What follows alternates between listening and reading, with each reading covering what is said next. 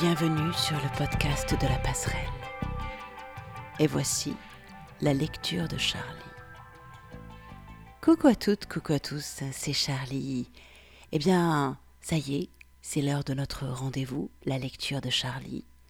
Et je continue mon exploration de cette fameuse notion du point d'assemblage qu'on trouve dans les livres de Carlos Castaneda. C'est un des points essentiels de la cohérence Toltec dont parle Don Juan Matus. Alors, si vous n'avez pas encore écouté les précédents podcasts, je vous invite à le faire.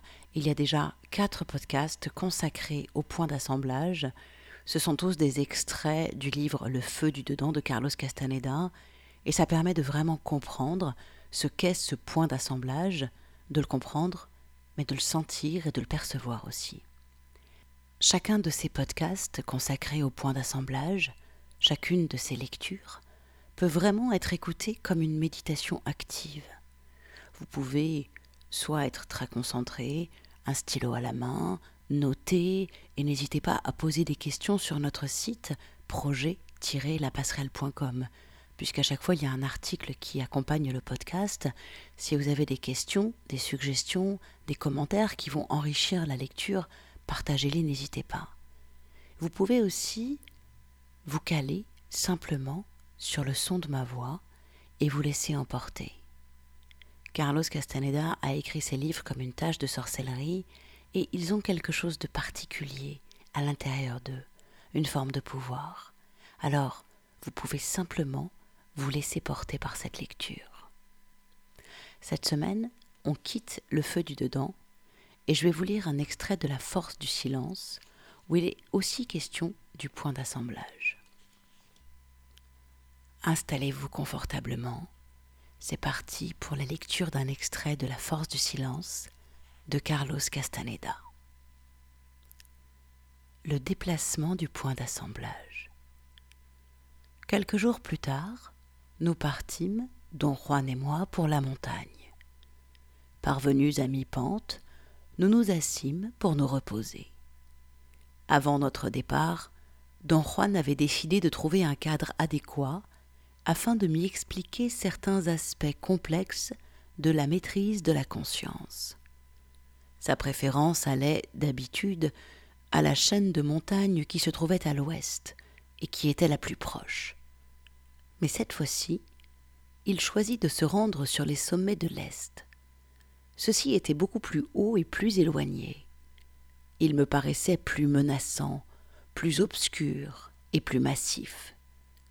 Mais je ne savais pas si cette impression était vraiment la mienne, ou si je m'étais imprégné, d'une façon ou de l'autre, de ce que don Juan pensait de ces montagnes. J'ouvris mon sac à dos. Les femmes voyantes du clan de don Juan me l'avaient préparé, et je découvris qu'elles y avaient mis du fromage. Cela m'irrita un moment parce que, si j'aimais le fromage, il ne m'aimait pas. J'étais cependant incapable d'y résister quand il y en avait devant moi. Don Juan y avait vu une véritable faiblesse et s'était moqué de moi. Cela me gêna au début, mais je me rendis compte que quand il n'y avait pas de fromage à m'apporter, je n'en ressentais pas le besoin. L'ennui, c'était que les farceurs du clan de Don Juan fourraient constamment dans mon sac un gros morceau de fromage, que, bien sûr, je finissais toujours par manger. Mange-le en une seule fois, me conseilla Don Juan avec un regard malicieux. Comme cela, tu n'auras plus à t'en préoccuper. Peut-être influencé par sa suggestion, j'éprouvais une envie très intense de dévorer le morceau tout entier. Don Juan rit tellement que je le soupçonnais d'avoir encore une fois conspiré avec son clan pour me faire marcher.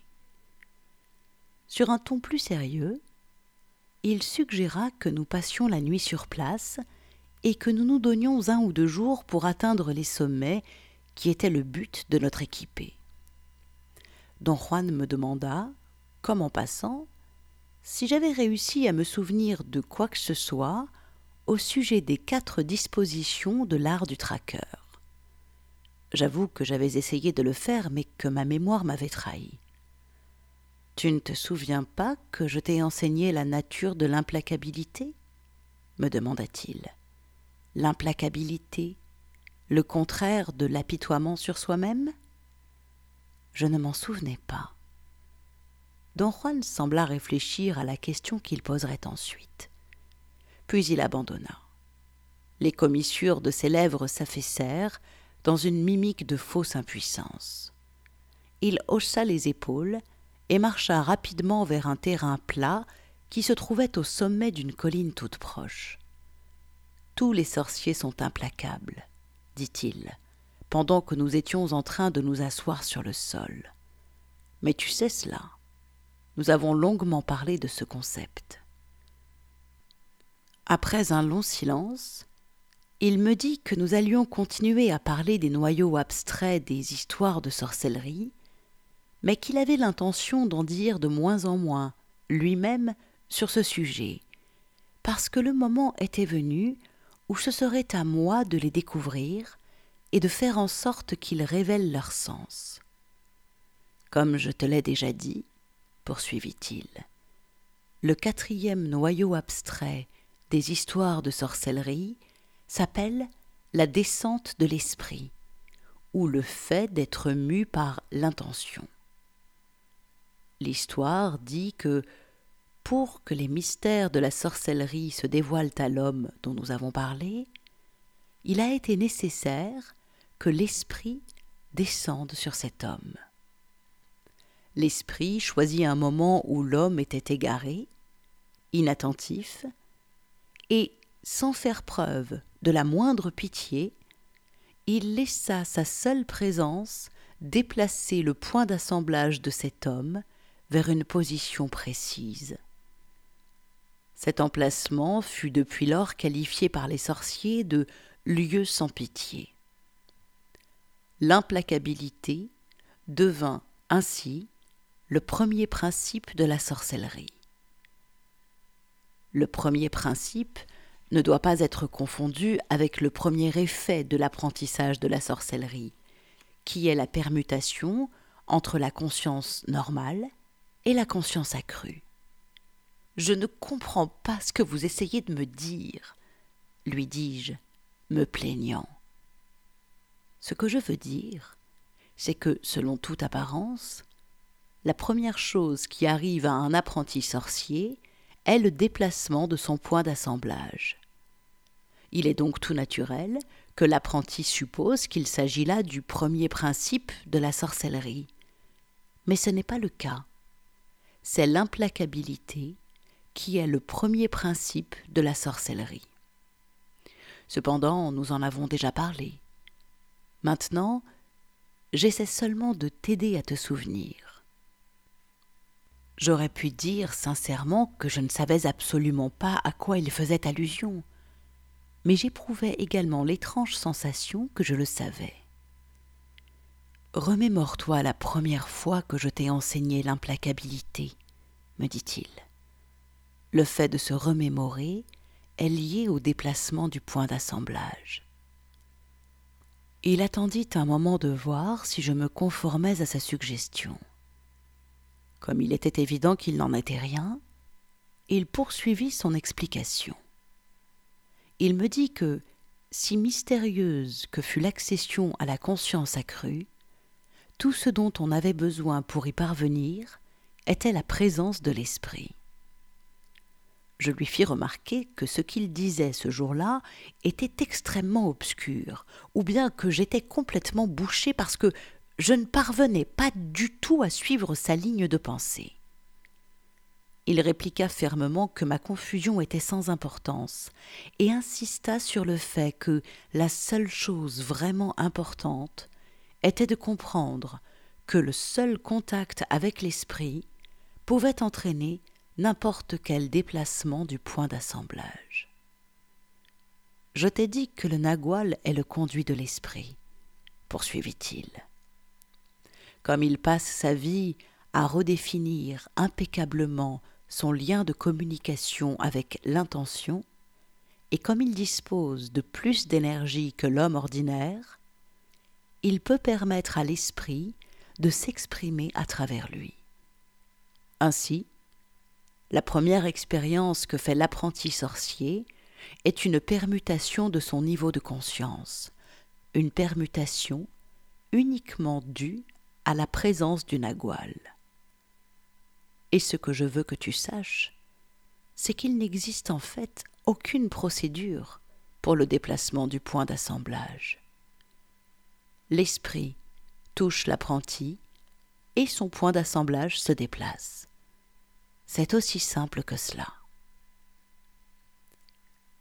Je lui dis que ces affirmations me perturbaient parce qu'elles contredisaient tout ce que j'avais péniblement appris à accepter à travers mon expérience personnelle, à savoir que l'accession à la conscience accrue était réalisable grâce à une manœuvre perfectionnée, bien qu'inexplicable, accomplie par Don Juan, et grâce à laquelle il manipulait ma perception. Euh, tout au long de notre association, il m'avait fait accéder sans cesse à la conscience accrue en me frappant dans le dos. Je soulignais cette contradiction. Il me répondit que le fait de me frapper dans le dos relevait plus d'un truc destiné à capter mon attention et dissiper mes doutes que d'une manœuvre sérieuse pour manipuler ma perception. Il parlait d'un simple truc, conformément à sa personnalité modérée. Il me dit, sans plaisanter vraiment, que j'avais de la chance qu'il fût un homme simple, qui n'était pas enclin à des comportements bizarres. Autrement, au lieu de simples trucs, j'aurais eu à subir des rituels bizarres avant qu'il ne réussisse à dissiper tous mes doutes pour permettre à l'esprit de déplacer mon point d'assemblage. Pour que la magie puisse s'emparer de nous, il faut chasser le doute de notre esprit. Une fois que les doutes ont disparu, tout devient possible. Il me rappela un événement dont j'avais été témoin quelques mois plus tôt à Mexico et que j'avais trouvé incompréhensible avant qu'il me l'eût expliqué en recourant au paradigme des sorciers. Nous avions en effet assisté à une opération chirurgicale exécutée par une guérisseuse célèbre qui était médium. Le malade était un de mes amis. La guérisseuse était une femme qui entra en transe d'une manière très spectaculaire pour l'opérer je pus la voir se servir d'un couteau de cuisine pour lui inciser l'abdomen au niveau du nombril, extraire son foie malade, le laver dans un seau d'alcool, le remettre en place et refermer l'ouverture, qui ne saignait pas, par la simple pression de ses mains. Il y avait un certain nombre de personnes dans la pénombre de la pièce qui assistaient à l'opération. Certaines semblaient faire partie, comme moi, des observateurs qui s'intéressaient au phénomène. Les autres paraissaient être les aides de la guérisseuse.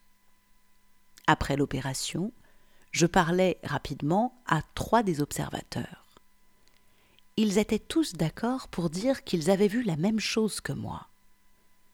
Lorsque je parlais à mon ami, le malade, il me raconta qu'il avait éprouvé, pendant l'opération, une douleur faible et constante au ventre et une sensation de brûlure du côté droit. J'avais rapporté tout cela à Don Juan, et j'avais même hasardé une explication cynique. Je lui avais dit que, selon moi, la pénombre de la pièce se prêtait parfaitement à toutes sortes de tours de passe-passe, qui avaient pu susciter l'illusion de l'extraction des organes internes et de leur bain d'alcool le choc émotionnel engendré par la transe spectaculaire, que je considérais elle aussi comme un truc, avait contribué à créer une atmosphère de foi quasi religieuse. Don Juan me fit tout de suite remarquer qu'il s'agissait là d'une opinion cynique, et non d'une explication cynique, car elle n'expliquait pas le fait que mon ami avait vraiment guéri. Il me proposa ensuite une autre interprétation fondée sur la connaissance des sorciers. Il m'expliqua que cet événement reposait sur le fait crucial que la guérisseuse était capable de déplacer les points d'assemblage du nombre exact de personnes qui formaient son public. La seule supercherie, si l'on pouvait parler de supercherie, dans ce cas tenait à ce que le nombre des personnes présentes dans la pièce ne devait pas excéder le nombre de personnes qu'elle était capable de manipuler. Sa transe spectaculaire et le cabotinage qui l'accompagnait étaient, selon lui, soit des trucs bien mis au point que la guérisseuse utilisait pour capter l'attention des personnes présentes, soit des manœuvres inconscientes dictées par l'esprit lui-même. Quoi qu'il en soit, il s'agissait des moyens les plus appropriés pour permettre à la guérisseuse de susciter l'unité de la pensée qui chasse le doute de l'esprit des personnes présentes et les fait pénétrer dans la conscience accrue. Quand elle a incisé le corps avec un couteau de cuisine et extrait les organes, ce n'était pas, insista don Juan, un tour de passe-passe. C'étaient des événements sérieux qui, parce qu'ils se produisaient dans le contexte de la conscience accrue, étaient hors du domaine du jugement ordinaire. Je demandai à don Juan comment la guérisseuse pouvait faire pour déplacer le point d'assemblage de ces personnes sans les toucher. Il me répondit que le pouvoir de la guérisseuse, qui était soit un don, soit un talent extraordinaire, était de servir de conduit à l'esprit. C'était l'esprit, me dit-il, et non la guérisseuse, qui avait déplacé ces points d'assemblage. Je t'ai expliqué alors bien que tu n'y aies rien compris, poursuivit don Juan, que l'art et le pouvoir de cette guérisseuse consistaient à chasser les doutes de l'esprit des personnes présentes. Ce faisant, elle pouvait permettre à l'esprit de déplacer leurs points d'assemblage. Une fois ces points déplacés, tout devenait possible. Elles avaient pénétré dans le domaine où les miracles sont monnaie courante il affirma catégoriquement que la guérisseuse était sûrement une sorcière également, et que, si je faisais un effort pour me souvenir de l'opération, je me souviendrais qu'elle avait été implacable avec les gens qui l'entouraient, et en particulier avec le patient. Je lui répétais ce dont je pouvais me souvenir à propos de cette séance. Le timbre et le ton de la voix sourde et féminine de la guérisseuse se transforma spectaculairement, quand elle entra en transe, en une voix masculine, profonde et âpre. Cette voix annonça que l'esprit d'un guerrier de l'Antiquité précolombienne avait pris possession du corps de la guérisseuse. Après cette annonce, l'attitude de la guérisseuse changea du tout au tout. Elle était possédée. Elle était visiblement tout à fait sûre d'elle-même et elle commença à opérer avec une certitude et une fermeté totale. Je préfère le mot implacabilité à certitude et fermeté, dit don Juan. Puis il me dit que cette guérisseuse devait être implacable pour créer le cadre favorable à l'intervention de l'esprit. Il m'affirma que des événements qui étaient difficiles à expliquer, comme cette opération, était en réalité très simple. C'était l'insistance que nous mettions à penser qui les rendait difficiles. Si nous ne pensions pas, tout serait à sa place. Ce que vous dites est vraiment absurde, don Juan, dis-je, et j'en étais convaincu. Je lui rappelai qu'il exigeait de tous ses apprentis qu'ils aient une pensée sérieuse, et qu'il critiquait même son propre maître pour n'avoir pas été un bon penseur. Bien sûr. J'insiste pour que tout le monde, autour de moi, pense clairement, me dit-il.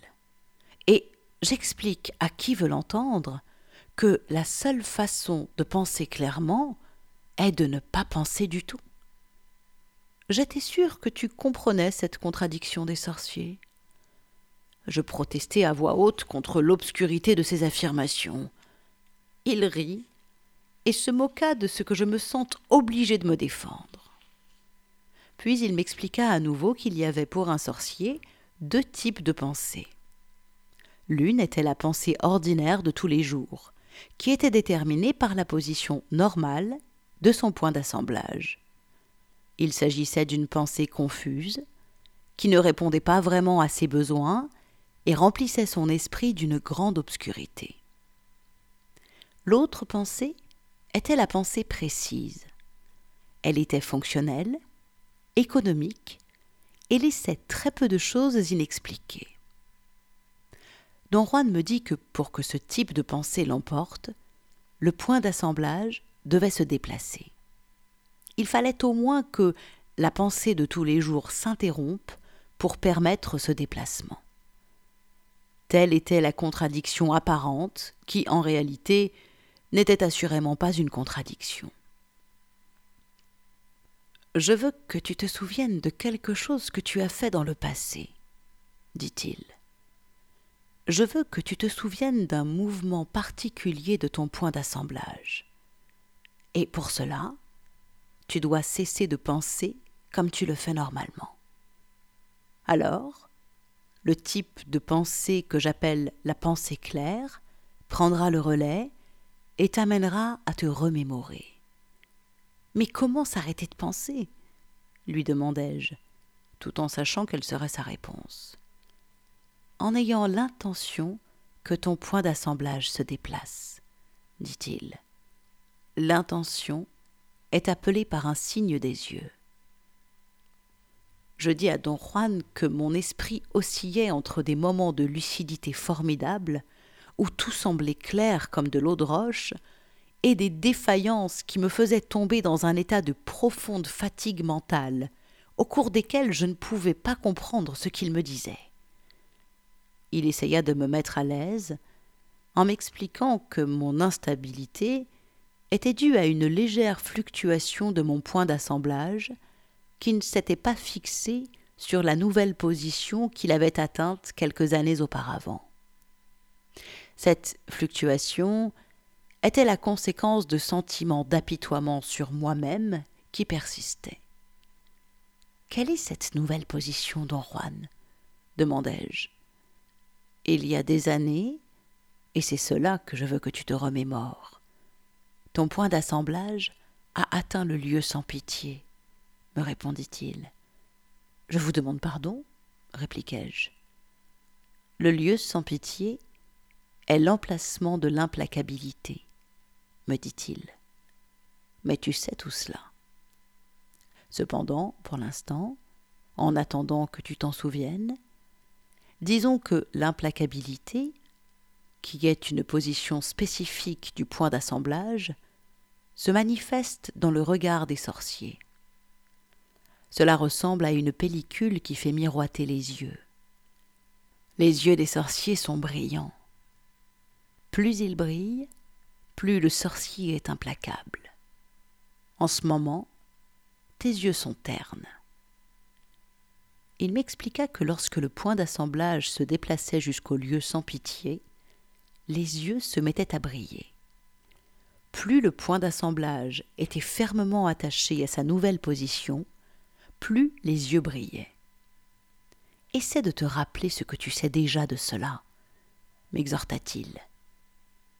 Il se tut pendant un moment, puis parla sans me regarder. La remémoration n'est pas la même chose que le souvenir, poursuivit-il. Le souvenir dépend du type de pensée au jour le jour, alors que la remémoration est dictée par le mouvement du point d'assemblage. La récapitulation de leur vie, que pratiquent les sorciers, est la clé qui permet de déplacer leur point d'assemblage les sorciers commencent leur récapitulation en pensant et en se souvenant des actes les plus importants de leur vie. Après y avoir seulement pensé, ils passent au stade où ils se trouvent réellement à l'emplacement de l'événement. Quand ils y réussissent, être à l'emplacement de l'événement, c'est qu'ils ont déplacé avec succès leur point d'assemblage vers l'endroit précis où celui-ci se trouvait lorsque l'événement s'est produit. Le fait de se rappeler un événement dans sa totalité, grâce à un déplacement du point d'assemblage, s'appelle la remémoration des sorciers. Il me fixa un instant, comme s'il voulait s'assurer que je l'écoutais. Nos points d'assemblage se déplacent constamment, dit-il. Il s'agit de déplacements imperceptibles. Les sorciers croient que pour pousser leurs points d'assemblage à se déplacer en direction d'endroits précis, il nous faut engager l'intention. Comme il n'y a aucun moyen de savoir ce qu'est l'intention, les sorciers la font appeler par leurs yeux. Tout ceci est vraiment incompréhensible pour moi, dis-je. Don Juan joignit ses mains sur sa nuque et s'étendit par terre. Je fis de même. Nous restâmes longtemps silencieux. Le vent faisait courir les nuages à toute allure. Leur mouvement faillit me donner le vertige, et le vertige se transforma soudain en un sentiment familier d'angoisse. Je vais m'arrêter là pour la lecture de cet extrait, qui parle donc encore une fois du point d'assemblage. Écoutez et réécoutez cet extrait. Laissez-vous porter par cette lecture. On y apprend que c'est l'esprit lui-même qui déplace nos points d'assemblage, et que l'essentiel, c'est de nettoyer notre lien de communication avec l'intention et avec l'esprit, de manière à devenir un canal de l'esprit, de manière à accepter de se laisser manipuler par l'esprit. Mais pour ça, il faut atteindre le lieu sans pitié et il faut abandonner l'apitoiement sur soi-même. Que c'est dur à lâcher l'apitoiement sur soi-même. Atteindre le lieu sans pitié où on n'éprouve plus de pitié, ni pour soi, ni pour les autres. Dites-vous bien qu'à chaque fois que vous vous apitoyez sur quelqu'un d'autre, c'est que vous le faites encore sur vous-même. Je m'arrête là pour ce podcast. Je vais continuer mes digressions autour de cet extrait sur l'article qui présente cette lecture et il est à retrouver sur notre site projet-lapasserelle.com. Sur notre site, vous retrouverez également des articles qui parlent de la cohérence toltèque, d'astrologie, de yoga, de chamanisme, de conscience. Tout ceci est sur notre site. Alors, bonne fin de méditation et à bientôt sur projet-lapasserelle.com. Merci.